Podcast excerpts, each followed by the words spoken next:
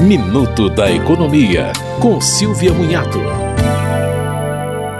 A Anvisa já liberou 17 marcas de autotestes de Covid que podem ser consultados na página da agência na internet. Apenas um é feito com a amostra de saliva, o restante é realizado a partir de secreções nasais.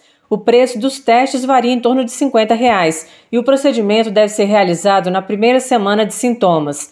Caso não haja sintomas, é necessário esperar cinco dias após o contato com uma pessoa infectada. O resultado é apenas orientativo e deve ser acompanhado por um médico. Você ouviu Minuto da Economia, com Silvia Munhato.